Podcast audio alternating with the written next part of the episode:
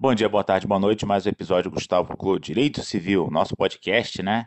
Hoje, para falar do RESP 1.884.465, Superior Tribunal de Justiça, ministro Cueva decidiu que operadora de plano de saúde que opera coletivo empresarial não é obrigada a manter funcionário aposentado se o contrato foi rescindido e a empresa foi à falência. Tá? E aí diz ele, a segunda sessão dessa corte já decidiu que o ex-empregado aposentado não tem direito adquirido a se manter no mesmo plano privado de assistência e saúde vigência à época da aposentadoria, se o modelo para os trabalhadores ativos sofreu modificações, tema 1034. Não há direito de manter, não há direito de pagar a mesma mensalidade, não há direito a nada disso, tá? Por que, que eu acho importante falar disso no podcast? Porque existe uma impressão de que o funcionário se aposentou e permanece naquele plano coletivo e isso é um direito adquirido e isso é para sempre. Isso é um laço que não pode ser rompido, né? E não é assim que a coisa funciona, tá? Se o plano for rescindido, tema 1034, a pessoa não vai ficar.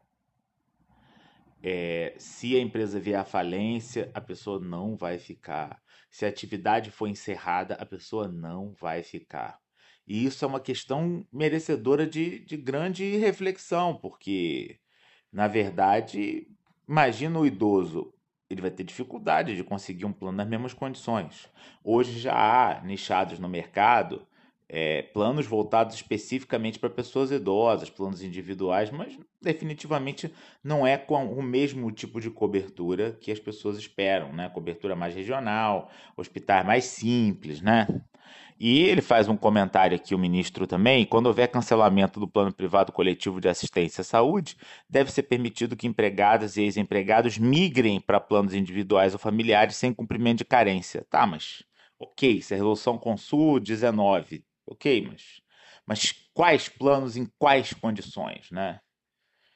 É, e aí, enfim, o STJ conclui que, rescindido o contrato de plano coletivo, o beneficiário possui direito à migração para plano individual ou familiar quando comercializados pela operadora, sem cumprimento de novos prazos, desde que submeta a novas regras, tá? Complicado, né? É, é daquelas situações assim onde é tudo difícil, né? E aí, rescindido o contrato coletivo, o beneficiário possui esse direito à migração e não de permanecer no plano coletivo nas condições originárias. E muitas vezes o aposentado se aposentou há 10, 15 anos atrás, não vai na empresa, todo mês recebe aquele boletim e paga, achando que está tudo certo e um dia acorda e está tudo errado. Novamente aproveito essa oportunidade para dizer aquilo que, que para mim é, é a pedra de toque desse assunto, que não existe resposta fácil, tá? A gente precisava de um novo marco regulatório para os planos de saúde no Brasil, repensar o sistema inteiro. Hoje o que a gente faz é simplesmente tampar a rachadura da represa com cola, com durex, né? Assim, sem, sem sombra de dúvidas, é, o sistema atual é, principalmente se a gente pensar nesse, nesse topo da pirâmide, não na base, porque a base é muito voltada para o plano individual. A situação do plano individual não é que não tenha problemas, mas ela está mais equacionada. Mas essa, esse topo da pirâmide de plano coletivo com grupo pequeno, coletivo empresarial, coletivo por adesão, isso tá tudo muito complicado, tá? E, e a minha sensação, conversando com todas as pessoas envolvidas, é que é que não tem uma solução, entendeu? A solução é um novo marco regulatório que venha a, a, a conseguir, digamos assim, uma matemática mais lógica, mais justa.